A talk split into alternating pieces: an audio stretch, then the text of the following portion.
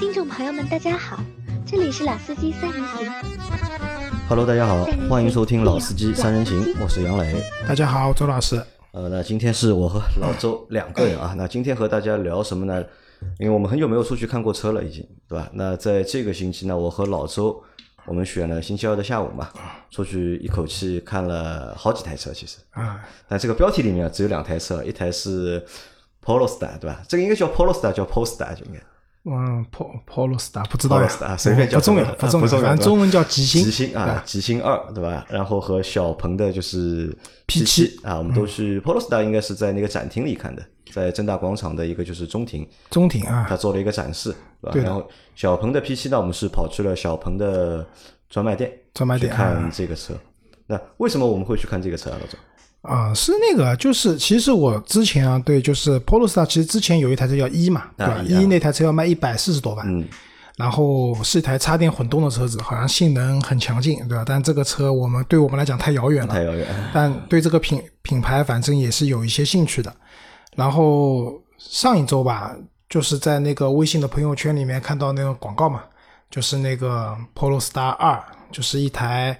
纯电动的车子，然后价格售价首发版四十多万，然后标准版大概三十万左右。啊，这个车可能也比较符合我们可能可以去买的这样的一个电动车的一个范围，然后也比较感兴趣，然后就登记了一下。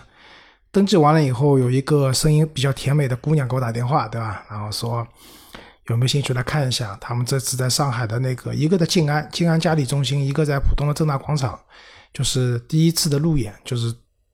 对公众的亮相，然后现场的车子的话，嗯，其实还不是量产车，生产生生产线上面下来的第一批车子。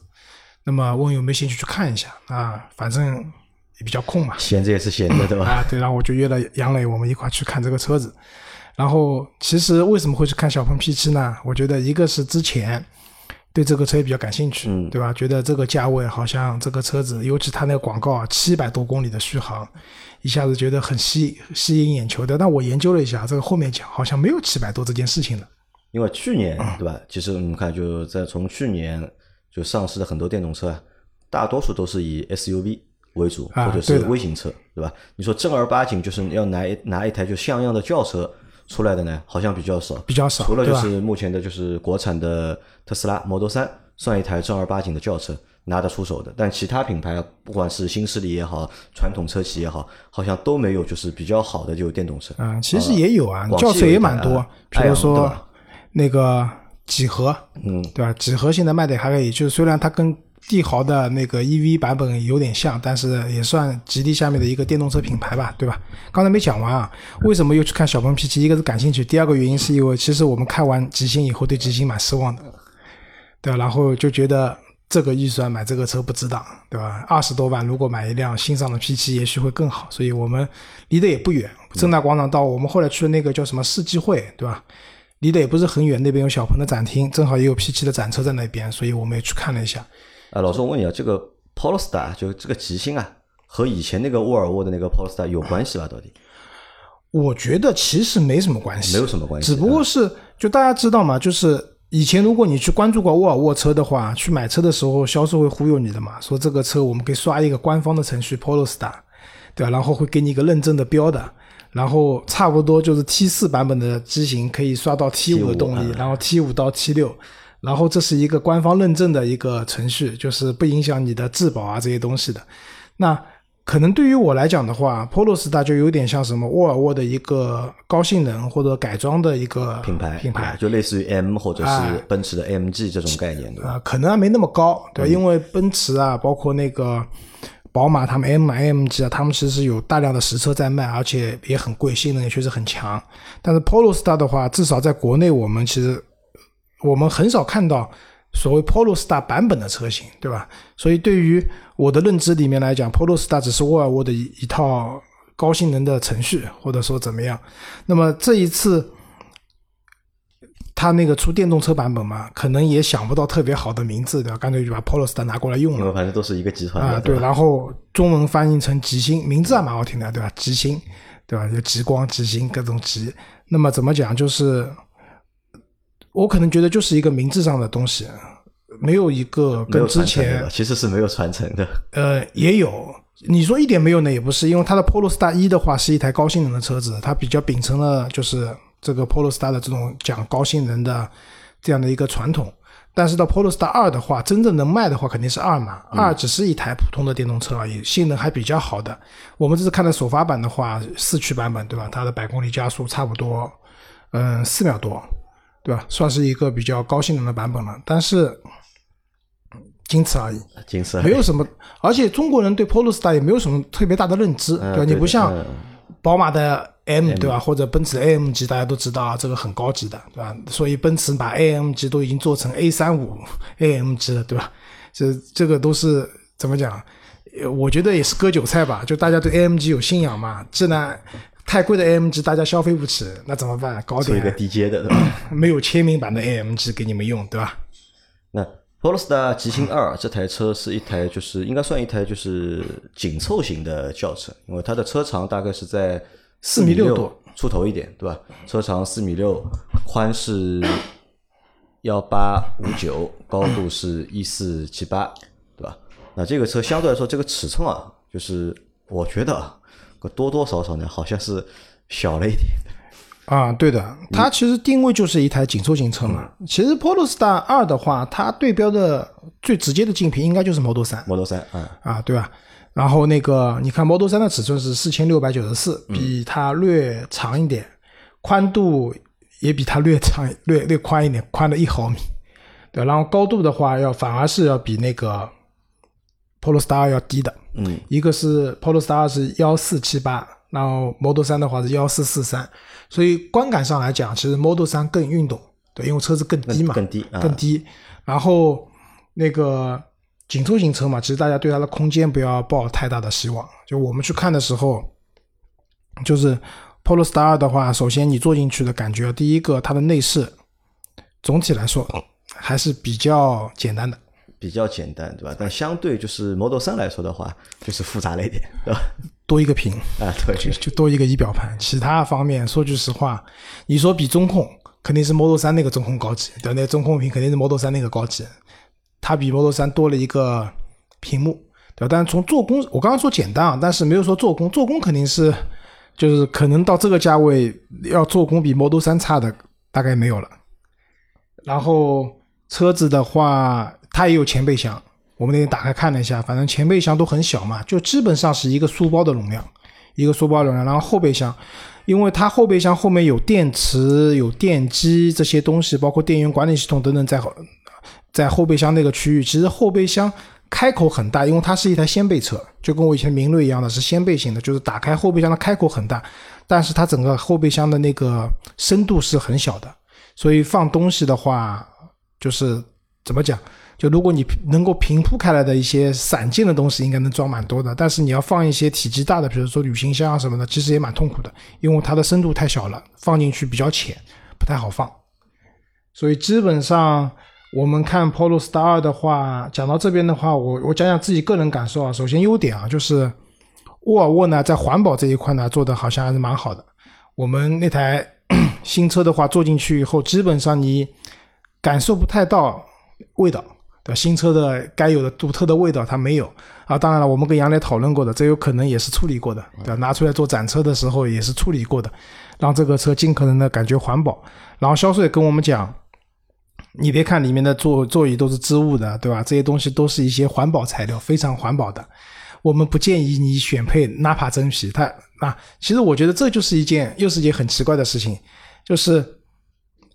你一一方面宣传你这样的座椅是非常环保的，建议客户去使用的，但你其实也提供了 Napa 真皮给用户去选择，嗯，那这是什么道理呢？对吧？嗯，就跟奔驰说，我都是我们用仿皮的原因是因为我们环保，我们保护小动物，但是它的方向盘是真皮的，对？为什么不方向盘不用仿皮的呢？就这个东西让我觉得也蛮蛮神奇的。然后，但总体而言，车子里面的做工各方面。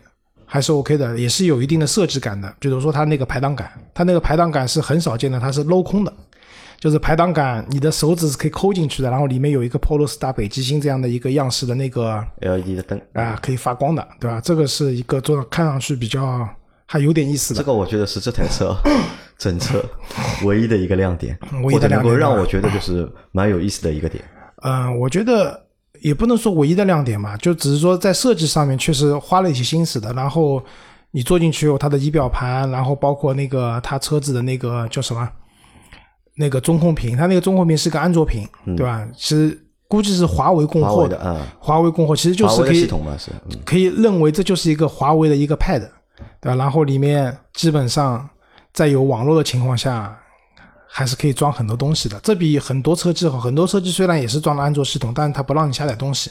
它这个车机是可以，你你愿意下载视频软件或者什么软件都是可以的，可以在上面用。那整体来讲，内饰虽然简单，但是呢也符合沃尔沃这种一贯的调性吧，就是有一定的设计感。然后材料虽然不昂贵，但也不至于廉价，这这些是好的，对吧？然后 车子的空间的话，我基本上我因为体型比较大嘛，对吧？我坐在驾驶座，如果调整好了以后，其实后排还蛮小的。杨磊当坐在我后面，因为杨磊身材比较小，坐在我后面的话不挤。但是如果坐一个身材比较高大的人的话，后排还是比较。然后我特意看了一下它整个后排的座椅啊，它后排座椅到门两侧，它没有做的就是怎么讲，就是有一些镂空镂空的部分的，就是后你如果打开门去看那后排座椅的话，你会觉得这个座椅特别小。你坐在这个座椅上面的话，显得这个座椅蛮蛮有点有点卡通袖珍的感觉。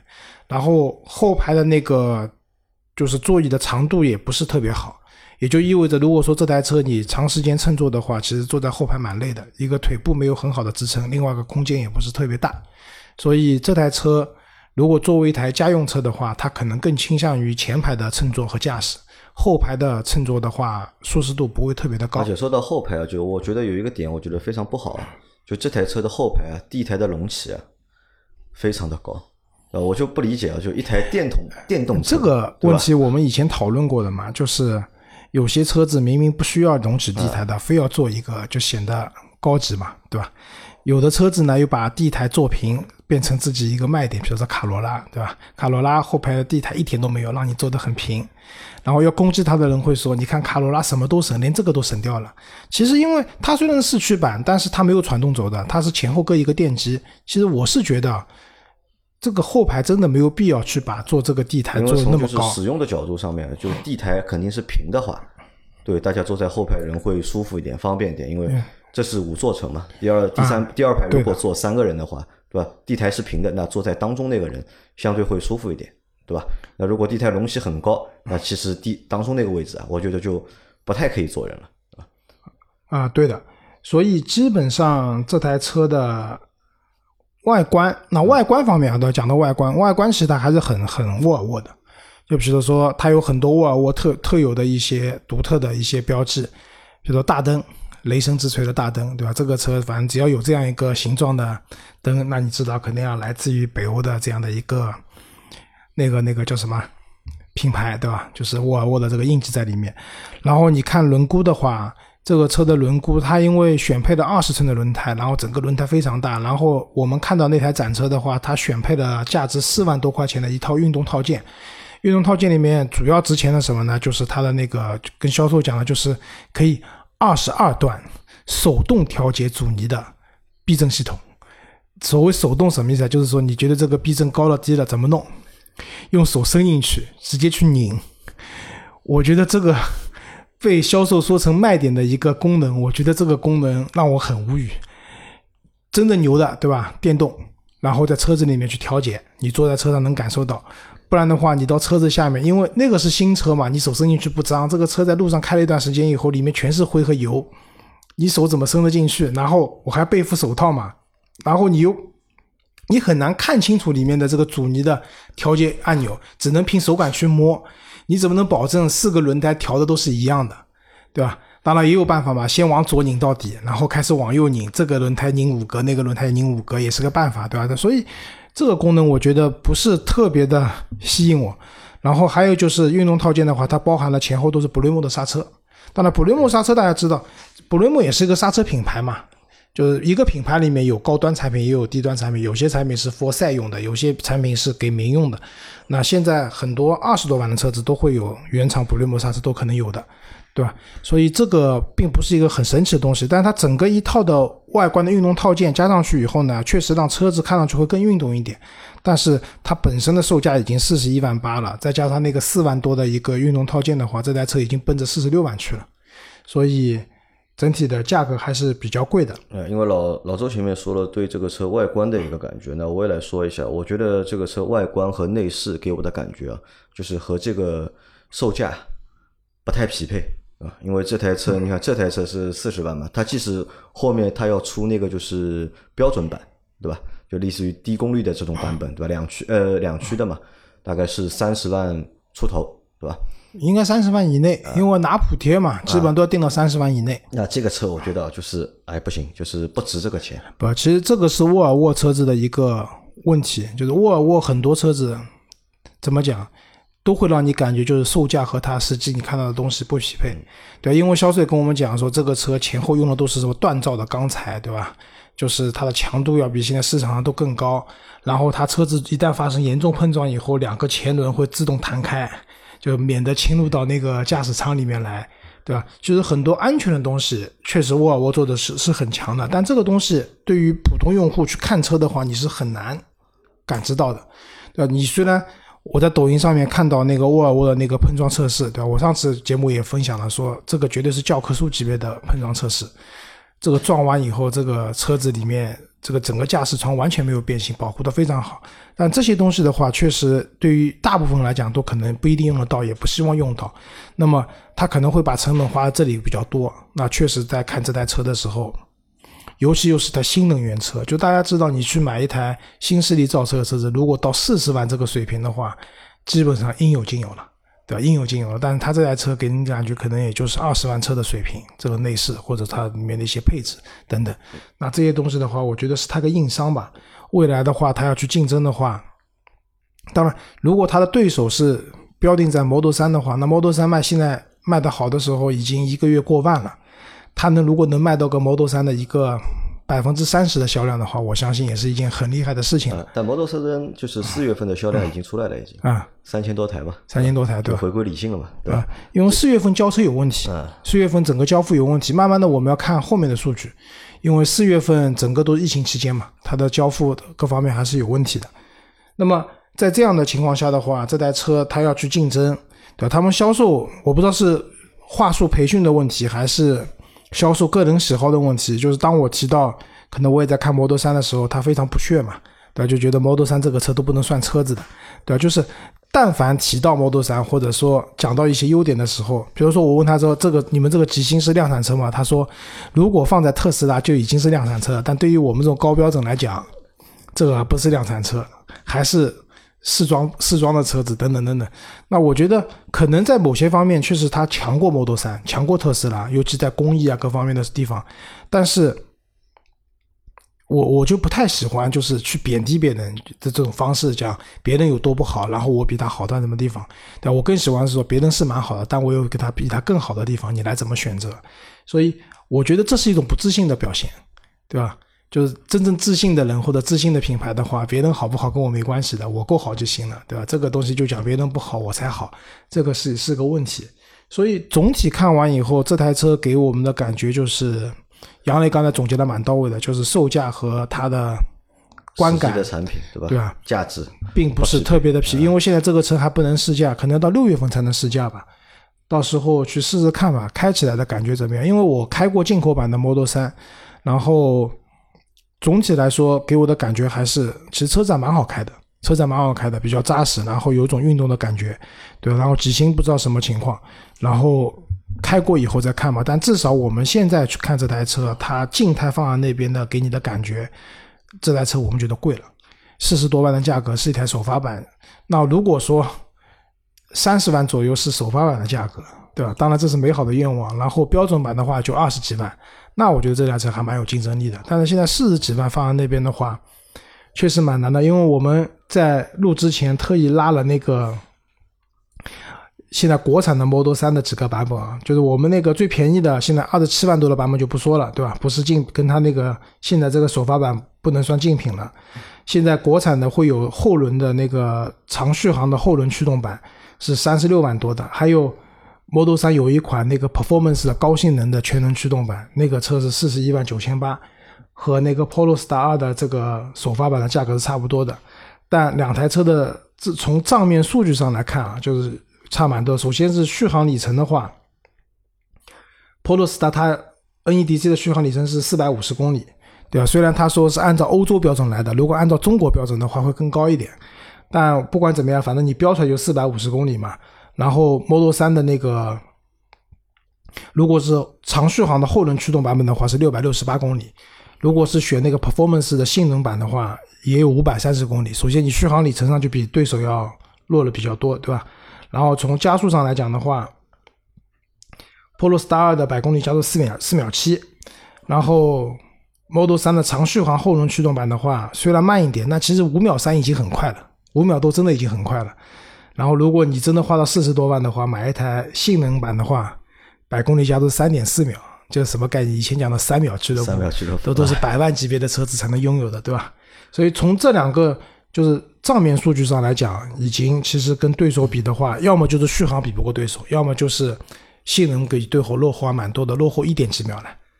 那然后这些是他们的一个账面数据的东西，然后配置上的话，其实都差不多，大同小异嘛。啊，配置上都大同小异，都差不多的，没有什么特别显示。大家都是一个，其实，呃，那天还讲到了，我问他你这个车的辅助驾驶到什么级别的，然后他也很有自信的跟我讲，就到 L 二，对吧？现在 L 二十万块车也有的，对吧？这个没有什么滑头的，但肯定比特斯拉的好用。那特斯拉大家知道，其实它那个。完全辅助驾驶那一套东西其实还是蛮高级的，虽然很贵，对吧？很多人肯定不买。但是你说你的 A 二比它那个东西好用，我也是打个问号的。所以我觉得这台车很难成为就是 Model 三的一个就是竞争对手。啊，对的，我觉得还是有点难度的，对吧？那所以那天我们大概这台车看了大概就一刻钟左右吧，就对吧？出于礼貌，对吧？待了 十五分钟，对吧？看了一刻钟。出来之后，就我们就去到了另外一家店，对吧？去到了就是世纪汇嘛，去到了就小鹏的专卖店，对吧？或者叫展厅，对吧？去看了就是 P 七，因为 P 七这台车，就我觉得就是因为之前广告做的也蛮多的嘛，对吧？网上炒的也蛮热的，对吧？因为我之前呢一直对就是自主品牌啊，造一个就是轿车或者造一个就是大一点的轿车呢，没有什么太大的信心。在设计上面，特别是在设计上面，外观的设计上，对吧？我一直觉得，就自主品牌做 B 级轿车，好像没有心得，或者是没有什么就是太大的就是优势。那么，所以本来呢，对 P 七这台车的外观呢，我觉得也不是太在意，对吧？我只是觉得它的一个入门的售价，嗯，它的这个入门的售价大概是二十三万嘛，入门售价是二十三万到三十六万，到它的一个就是最高的一个版本是三十六，三十四万九千九啊，三十四万九千九，对吧？那我觉得它的入门售价好像还。蛮便宜的，对吧？其实不便宜啊，也蛮贵的啊。你觉得有点贵，对吧？也也蛮贵的，其实也没有特别便宜了，我觉得。那所以我们就去到了就是 P 七的店啊，就是小鹏这家店。那看到实车之后，老周，你觉得这个车的外观怎么样？蛮好的，蛮好的，就是比较符合一台电动车应有的外观，但是呢，也没有做的很夸张，很脱离实际。像我们那天说的宝骏 E 三百，昨天我给我老婆看了一下，她看到这个车崩溃了，当场就发朋友圈了。就是 P 三是一台正常的车子，但是呢，正常的车子以外呢，它你还能看出它是一台电动车。那我觉得这个其实还蛮不错的。先讲一下，就是 P 啊，不是 P 三，对不起，P 七啊，P 七的价格，刚才杨磊讲的不对啊，杨磊刚才讲的，它其实是这样的，补贴后的售价是从二十二万九千九开始，一直到三十四万九千九。然后呢，一共有八个车型，听上去是不是很复杂？八个车型，三个版本吧。对，周老师给大家分析一下，其实不复杂的。如果从驱动形式来分呢，它就两种，一种呢是后驱的，一种呢是四驱的。就后驱的单电机，四驱的有双电机。然后后驱的那个马力的话是二百六十七马力，然后四驱的版本的话，它有四百三十匹马力。从动力和驱动上来分的话，它其实就两种类型。然后从那个续航里程量的话，它其实有三种。它一种叫什么呢？叫后驱的长续航，它就没有标准续航了，直接出长续航了。后驱长续航，然后它有三个版本，叫智行版、智享版和至尊版。三个版本的价格呢，从二十二万九千九一直到二十五万九千九，每一个版本比之前一个版本贵一万块钱。然后呢，还有一个叫后驱的超长续航自续航版，然后这个版本呢，它的那个一样的，也是自行版、自享版和至尊版，然后每一个版本呢，比之前那个版本要贵，哎，蛮这个蛮奇怪的，跟那个还不一样了，就是自享版比自行版要贵了一万二，但是那个至尊版比自享版又是贵了一万块钱。然后再往下就是它的四驱的高性能的版本，它没有自行版了，因为我已经四驱了嘛，比较高级，它没有自行版了，直接从自享版开始，三十三万九千九，一直到那个四驱的那个高性能的叫至尊版，三十四万九千九。所以它八款车型，简简单理解的话，我相信如果有人买的话，我觉得大部分人可能还会去买后驱的版本，无非就是看你的预算的情况，你到底是买那个超长续航还是买那个。标准续航，标准续航就长续航，没有标准续航，对吧？这很坏啊！这个又学星巴克了，好像。啊，没有小杯，中杯开始，对吧？中杯、大杯、超大杯，对吧？你要小杯，有的拿了一个一次性杯子给你，对吧？那个小杯的一点点。所以基本上这个车子的话，嗯，还是蛮好理解的。就是听上去有八个车型，但其实分一分的话，就无非就是配置上的有一点区别，然后那个。续航里程上有点区别，动力上有点区别，根据自己需求。然后，如果是我的话，我可能个人会比较，他那天展厅里面展出的是那台，嗯，二十六万多的，就是后驱的超长续航版的智享版。其实你坐进去的话，这台车因为它的车子大嘛，嗯嗯，四米八多的车身了，对吧？它已经是一台 B 级车，B 级车的这样的一个水平了，对吧？四八八零的一个车长。比之前我们讲的那个极星和那个 Model 三要要大，所以你坐进去以后呢，首先这台车给你的整体的一个乘坐空间方面肯定是要比那两台车大很多的。然后它的前排的屏幕呢，反正现在自从奔驰做了那个屏幕连在一起以后，就大家都开始做这种连屏。它的也是两个屏幕，左边的仪表盘，右边的中控中控屏，然后都是连在一起的。但它不是一块屏幕，它中间其实还是隔开的。可能是一个框架，然后有两块屏幕嵌在里面的这种这种感觉。呃，总体来说，车子给你的，其实我发现啊，有个问题，就是以前如果传统的燃油车，对吧？自主品牌和合资品牌到进口品牌，你坐进一台车以后，其实你还蛮容易分辨的，对吧？不同的造车风格、不同的工艺、不同的用材等等。但是现在这个电动车以后啊，你坐进一个自主品牌的，或者说新势力造车的一个车子里面，和你坐进一个特斯拉，和你说坐进一个其他合资品牌的，其实你很难区分他们哪个是自主品牌，哪个是进口的，甚至自主品牌看上去更像进口，进口的车子反而更像我们以前的自主品牌或者国产的车子那种感觉。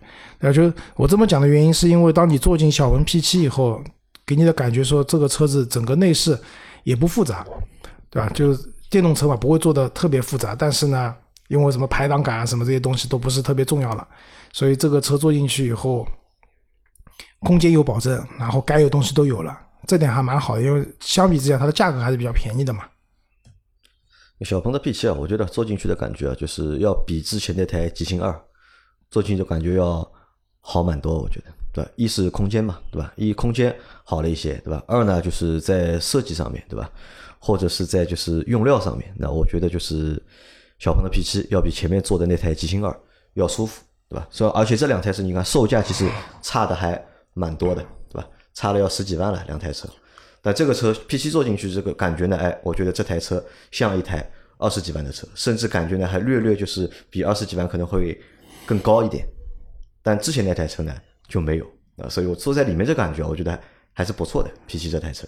啊，其实不能完全这样比较，我觉得，就是因为我们做的那台车，它本二十六万多嘛，然后其实它对标的车型肯定极星未来的标准版，嗯，它不可能去比极星那个首发版的，对，两台车的性能上肯定也是有差距的，对吧？这个是一方面。那空间的话，因为这台车做的比较大嘛，之前杨磊也在讲，好奇的是，就是新势力造车出了一台轿车。而且还是一台四米八，超过四米八的这样一台轿车，会是怎么样的感觉？就是会不会不伦不类嘛，对吧？但是现在至少看来，不伦不类肯定谈不上。车子整体的观感蛮好的，然后它那个方向盘的话，有点借鉴奔驰 S 的，就是我们传统的讲三幅或者四幅，它就是两幅的。然后奔驰的 S，然后它中中间那个仪表盘各方面啊，也就是仪表盘的清晰度，包括它的 UI 的设计等等，包括它那个中控的那个屏幕，各方面都还 OK 的。这点，嗯，我觉得要比它的那个 G 三这台车子要要强，高级很多，要要高级很多。对的，就是 G 三你坐进去以后，可能你会有一种感觉，什么？就是说 这个车子成熟度还不够。嗯，对，其实小鹏的车子比大部分的新势力造车的，它的车的完成度都要高的。但是在 G 三里面，我还是会有这样的感觉。G 三可能更多的是用一些花里胡哨的功能来吸引你。打个比方讲，坐进去以后，你输入你的身高体重，它帮你调个座椅，这种东西都大数据来的。只要不是你的，只要你的身材不是很奇怪的，什么腿特别长或者特别短的，它调出来的位置基本上都是能接受的。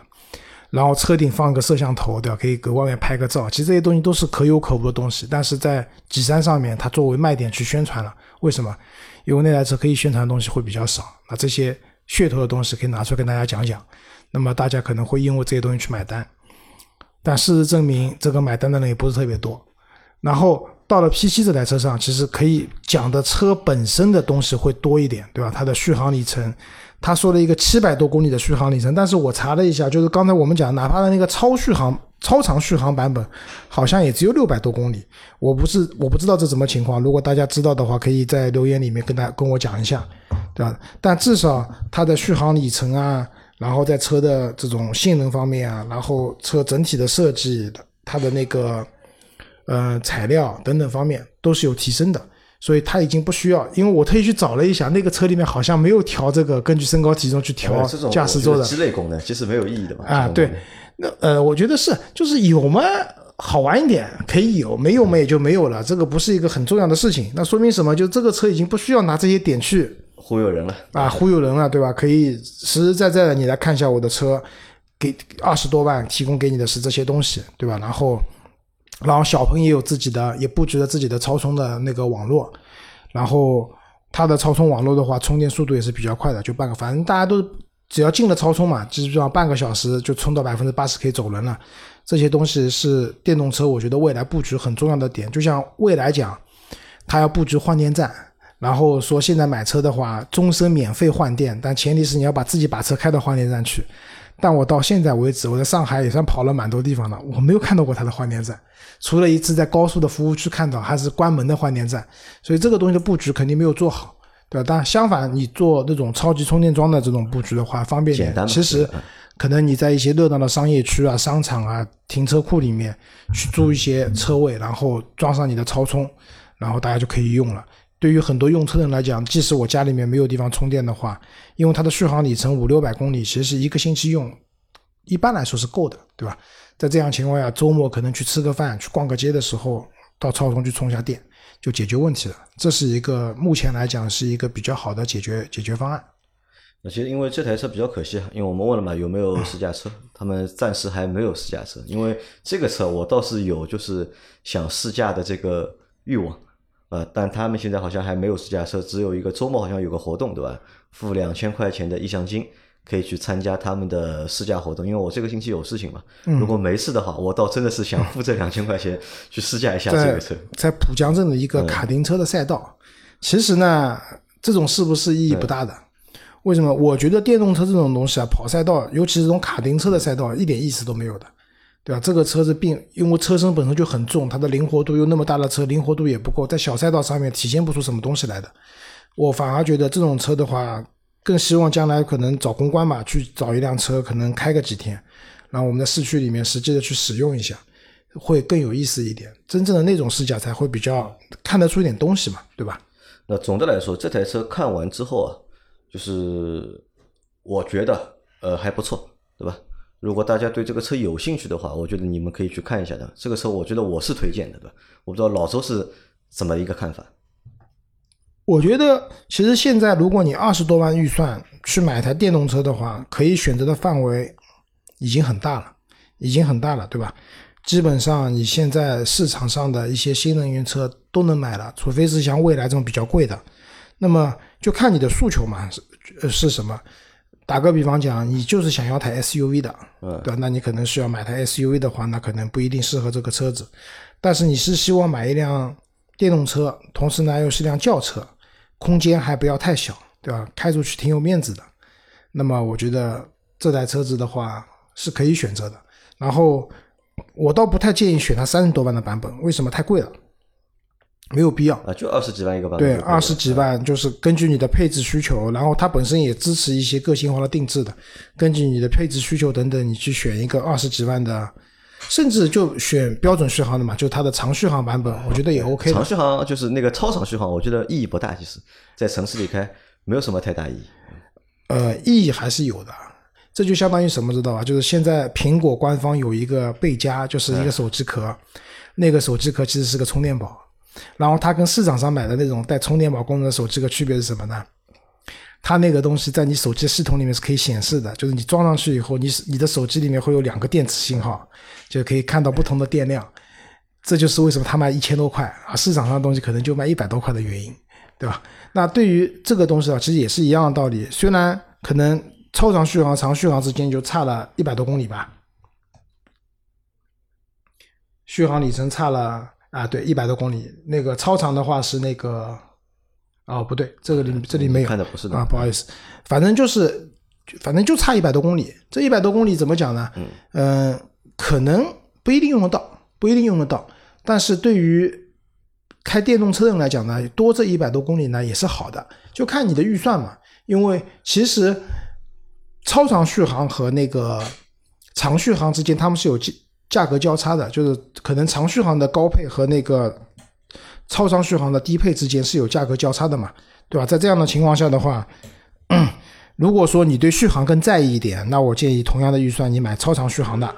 如果你对那个配置更在意一点，那你可能去买配置也是 OK 的，对吧？就像后驱的长续航的至至尊版，就它顶配那款是二十五万九千九，但是二十五万九千九的话，你可以二十五万四千九去买后驱的超长续航的智行版，它们之间的那个区别。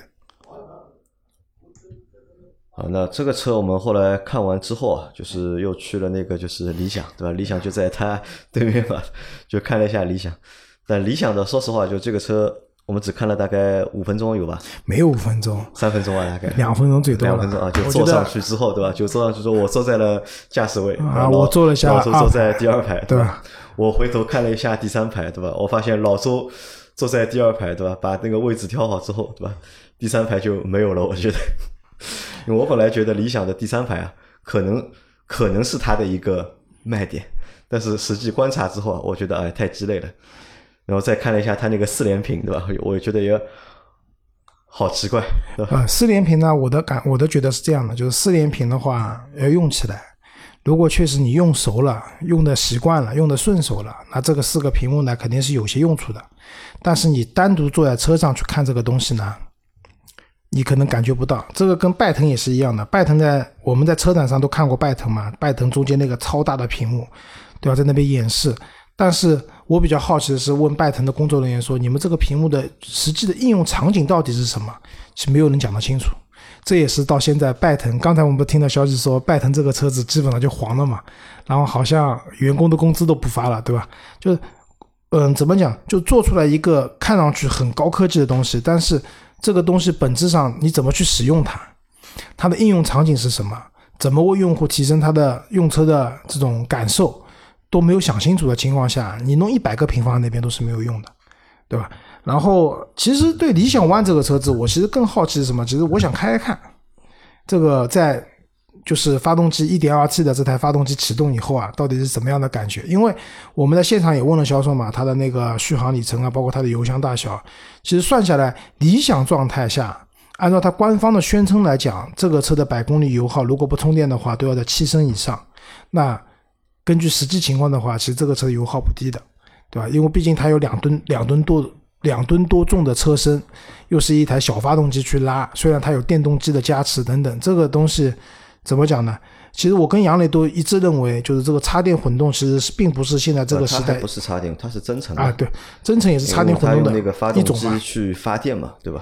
但发电发动机去发电，这个油耗其实算下来，对吧，也不低，啊其实我们那天说了嘛，先把热能转化为电能，电能，再把电能电能转化为动动能啊，对吧？然后刹车以后又把动能变成了热能去回收一部分。其实这个中间的损耗一定是存在的，对，一定存在的。而且越多，损耗就会越多嘛。就是很多人买新能源车的话，一方面是觉得省牌照嘛，还有一个买电动车的人，其实很多人说开过电动车就不回不去的，原因是因为电动车的安静，没有震动这些点，对吧？但是在这台车上可能就没有那么的实现的那么好，所以这个车是还是比较奇怪。原来我现在才知道，原来阿 Q 原来在那个理想上班的时候啊就是就是在那家店店嘛，对吧？潍坊路那边，对吧？所以回头有机会还是想试一下这台车吧。嗯，具体开起来以后看看什么样的感觉。好的，那我们这期节目就先到这里。我和大家预告一下，我们到六月份的时候，我们会新开一个专辑，我们会新开一个专门讲电动车的专辑。杨老板又要新开专辑了啊！对吧？希望这个专辑能够开成功，因为之前好几个专辑都没有开成功，对吧？那这个专辑就暂定的名字叫什么？叫电动车购买指南，对吧？啊不完全购买指南啊不好，不完全购买指南，就是会我们会做专门去做一些内容，针对一些对电动车有需求的用户，那么我会去做一些内容，也希望就我们新的专辑啊，对想买电动车的用户来说，能够起到一定的帮助。好吧，那这期节目就先到这里，感谢大家的收听，拜好，拜。谢谢大家，拜拜。